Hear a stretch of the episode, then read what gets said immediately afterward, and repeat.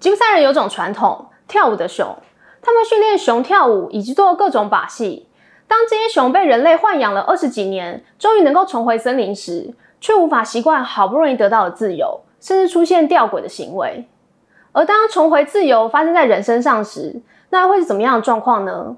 今天我们就来聊聊跳舞的熊的故事。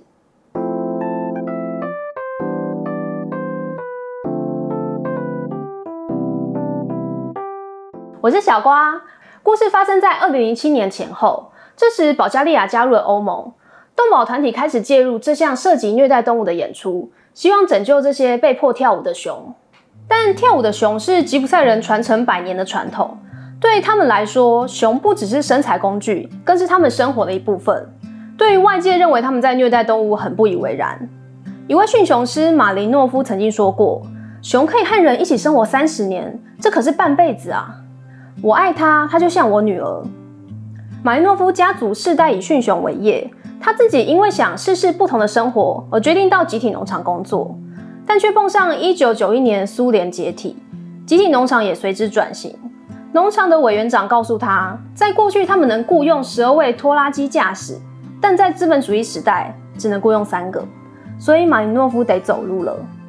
他就像每一个被解雇的人一样，问自己：我还会什么？到处都是失业人士的状况下，马林诺夫想到他们的家族事业。很快的，靠着在政府内部的人脉，他得到了买熊的凭证，在科尔米索斯自然保留区买了一头才几个月大的幼熊。这种是最好的，要是大一点才被带离母亲身边，有些小熊甚至会绝食而死。马林诺夫给这只熊取名维拉，他表示：“我第一眼就爱上它了，无论好坏，我们都要在一起。”为了买下它，马林诺夫花了三千五百列佛。当时一台苏联制汽车大约也才四千列佛吧，但他这笔钱花的心甘情愿。回收的速度也很快，带着熊去表演一天，幸运的话就能够赚到在集体农场工作一整个月的钱。只是这种工作也有缺点，首先是危险，你永远无法保证熊的本能什么时候会觉醒。像他的朋友的熊，已经养了十五年，甚至熊的上两代都是被豢养的。但有一次没绑好，熊挣脱逃了出去，杀了三只鸡，甚至还想要攻击主人和家人。你也许养了它十五年，但只要野性觉醒，熊就是会咬人。不过维拉没有这个问题，在他近十五年的职业生涯中，从来没有兽性大发。这也许跟马林诺夫相对宽容的训练方式有关。有一派训熊的方式很严厉，他们会打熊、扯他们嘴，甚至踢它。但马林诺夫不走这个路线，主要是因为父亲的教导。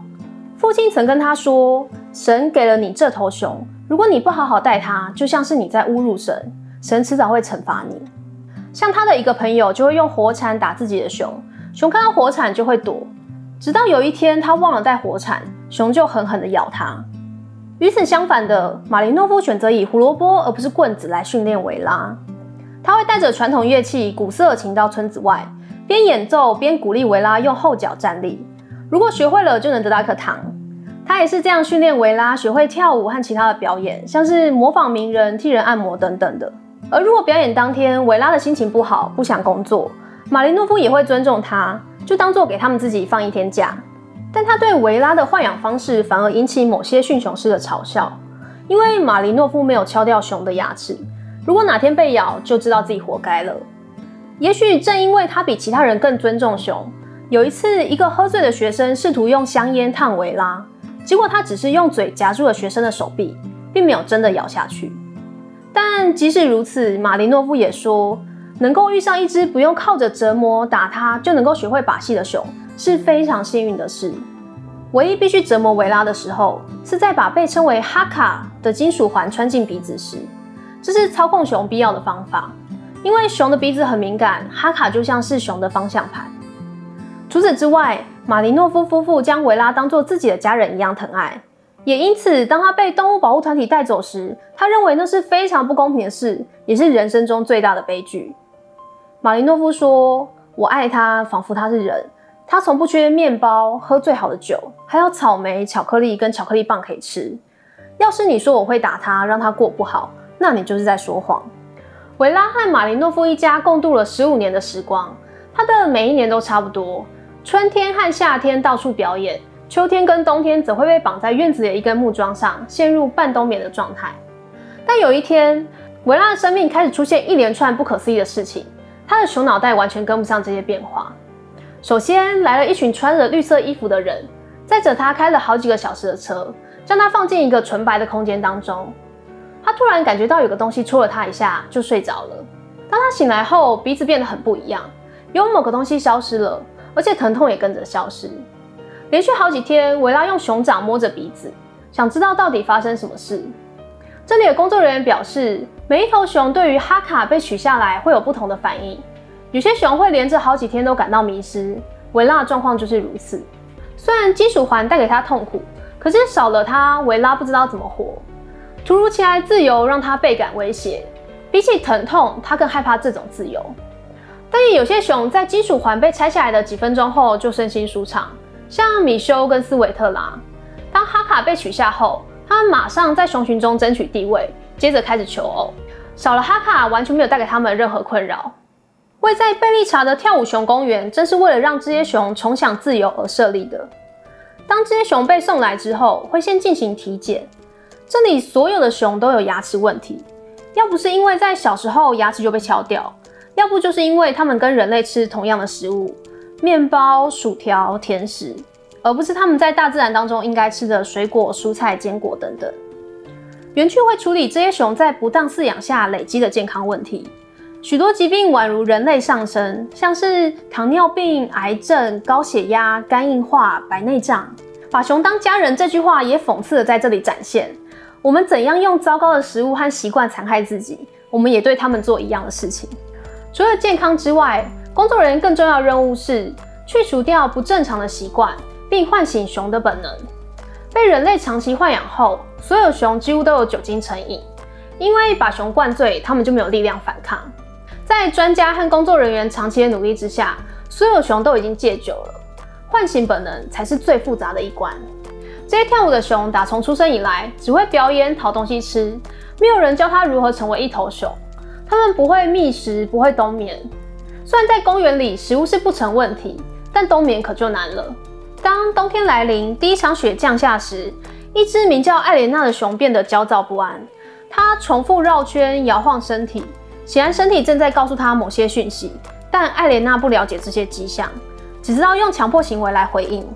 照理来说，这时应该要挖洞来冬眠，但即使园区人员试图在地上挖一个洞，暗示他该怎么做也没用。艾莲娜只是越来越焦虑。最后，他们用木板建造了一个小屋，里头铺上树叶。艾莲娜开始把附近的雪清走，也终于进入冬眠。从那年起，每次冬天，园区都会建造几个这样的小屋。有些熊也慢慢的学会自己挖洞。从头几年，只有少数的熊会冬眠。到后来，二十七头熊当中有二十六头都学会冬眠，这是不是代表他们终有一天能够回到大自然呢？答案很可能是否定的。任谁都能看出这些跳舞熊与真正野生熊的区别。园区就位在山林当中，只用带电的铁丝网隔开来，这样的防护对于野生的熊来说根本关不住它们，但却从来没有一只跳舞熊逃出去过。如果直接放它们出去，绝对活不过一年，可能因为找不到冬眠地方而死。可能因为误闯其他公熊领域而被杀死，但撇除以上这些，最明显的问题是，它们还是会跳舞。在大自然，熊一天有四分之三的时间在觅食，但在跳舞熊公园，即使工作人员会把食物藏起来，也填补不了那么多的时间。当他们不知道该怎么办时，就会跳舞；当身体告诉他们该冬眠了，他们无法反应，也会跳舞。这些熊已经习惯有人替他们想，帮他们找事做。决定他们要吃什么，在哪里睡觉。而在这种生活当中，跳舞是他们得到食物、避免受苦的反射动作。因此，每当他们感受到压力，就会试图用烙印在心中的行为来回应。但这种方法只适用于过去的生活、过去的主人。当这些熊成为自己的主人，面对自由的世界时，这完全是行不通的。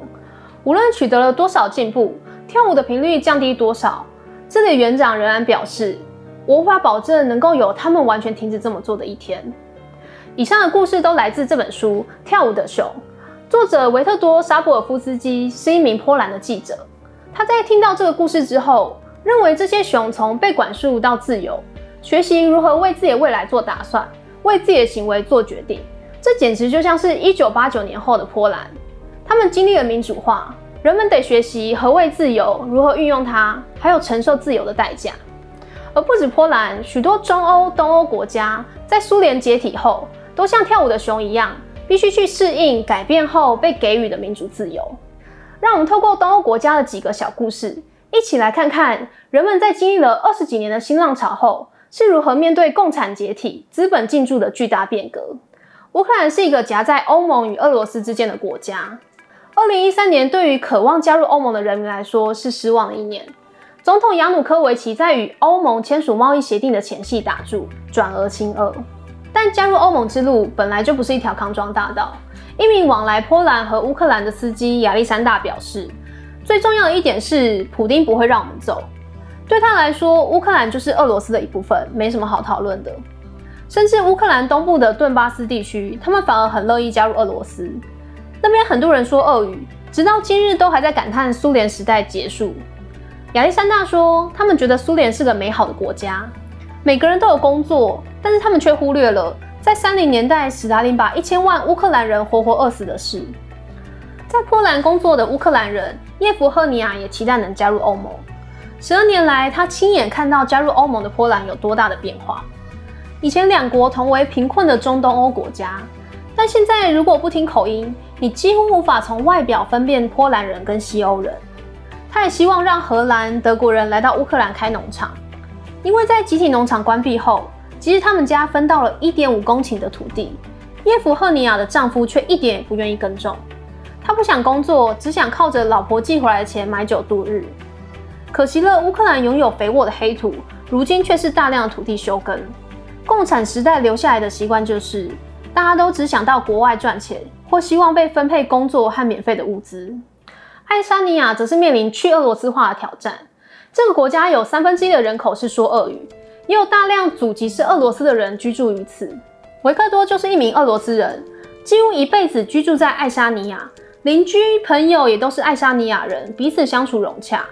但在一九九一年苏联解体后，一夕之间，他的邻居成为爱沙尼亚公民，自己却突然成为占领者。像他这样的人不在少数。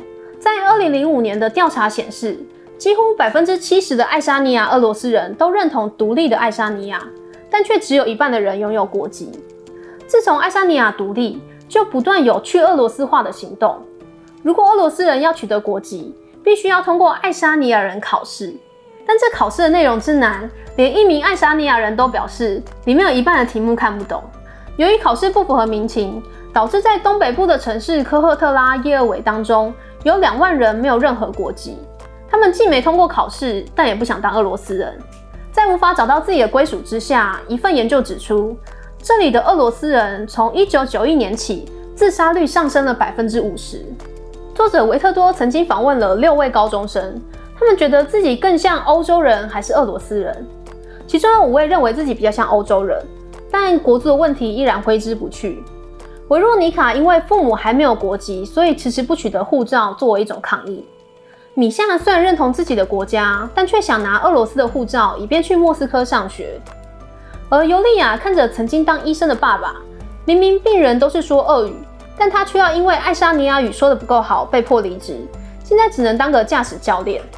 这些年轻人一边承受着国族分裂造成的困境，同时仍然直言，即使两国的关系如此错综复杂，俄罗斯还是跟他们有很大的不同。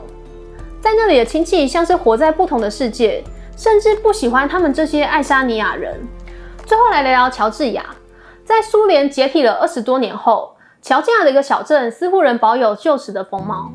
前苏联领导人史达林就出生于乔治亚的戈里，在他的出生地有一座史达林博物馆，安娜阿姨就在这间博物馆工作。像他的其他同事一样，安娜热爱且尊敬着史达林。在他念大学时，被教导史达林是伟大的国家领袖。当体制改变后，现在的他却得教孩子，史达林是暴君跟罪犯。但安娜自己并不认同。就像当年多个民族被强制迁徙，安娜认为是必须的。杀人也不该由史达林负责。乌克兰大饥荒则是天然灾害。至于对波兰进行的卡廷大屠杀，是战争时期最寻常不过的事。安娜打从心里觉得史达林是个伟人。但他不能对来参观的人这么讲，于是他总说：“什么是真相？你们自己回答吧。”另一名同事莱丽莎则提到，他的爸妈就像是史达林时代的罗密欧与朱丽叶，爷爷是乔治亚王爵，有很多地，家里还有个上锁的箱子，里面都是黄金。当共产时代来临，人家说他是富农，就把他的地跟黄金都没收。但外公则是出身农家，靠着史达林，他才能去上学，成为集体农场的员工，最后还当上了农场的委员长。爷爷过得越差，外公就过得越好。所以当莱丽莎的父母相恋，两边的家庭都不希望他们结婚。但年轻人顽固起来，谁都没办法。他们最后结了婚，双方的家长还是装作不认识，老死不相往来。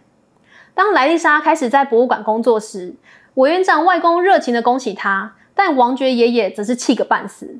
关于这个博物馆，另一位员工提到，在歌里有个传统，父母会带小孩来到博物馆，然后跟他说：“史达林的童年过得比你辛苦多了。他父亲喝酒，农舍垮了，同学欺负他，但他很努力用功，这就是为什么他能够统治世界。如果你努力用功，也能够有许多成就。”这位员工得意地说：“这就像美国那些教人如何成功的书一样。这些故事只是书里提及的一小部分，但从人们面对转型的不适应与矛盾纠葛，不难看出他们与跳舞熊的相似之处。乌克兰耶夫赫尼亚的丈夫不想去工作，只想要有免费的配给，而她虽然责怪丈夫停留在共产时代的心态，耶夫赫尼亚自己也将希望寄托于他人，想着加入欧盟后，外国人能够来拯救荒废的农场。”爱沙尼亚则在独立后，面对国内的俄罗斯人陷入两难的局面，希望巩固民族精神的同时，又不得不承认俄国的文化语言已经升值在自己的国家当中。在乔治亚史达因博物馆工作的员工们，则依旧活在旧时代，他们就像跳舞的熊一样，并没有准备好迎接改变。在最极端的暗影当中，他们根本没料到会得到自由，甚至也不想要。他们就像被冷冻了一辈子。社会的潮流需要他们快速解冻，学会世界运作的新方式。以跳舞熊例子，我们可以看到，当你已经长时间活在被管束、保护之下的生活，可能花上一辈子的时间，也学不会以新的方式活下去。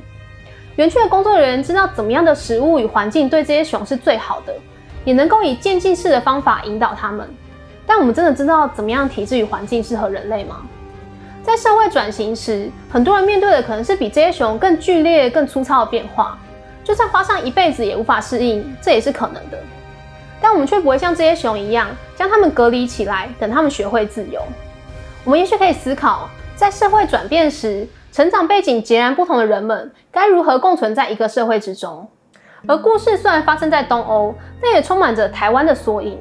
同样都是从威权转型的国家。面对自由，我们有时候运用的还不错，有时候却觉得它是个承受不起的重担。再看一次这些故事，你立可以从当中看到台湾的影子。乌克兰人民怀念共产时期，我们的社会当中也不乏怀念威权时代的声音。爱沙尼亚的去俄罗斯化，就像是我们去中国化的议题。而乔治亚博物馆的太太们缅怀史达林的心情，宛如台湾许多人怀念蒋介石一样。你也许认为时代早已不一样了。但你或多或少还是能够体会他们的想法。这些他国的故事，让我们能够换个角度看台湾。希望在我们高举民主自由价值的同时，也能理解经历了不同成长环境的人们，未必认同如今社会推崇的价值。而即使他们认同了，转型仍然是缓慢且困难的事情。我认为这个故事不只关于熊，关于东欧国家，也关于我们台湾。今天的分享就到这边，我是小瓜，用读书让自己不再是井底之蛙。希望你也喜欢今天的内容，我们下次见。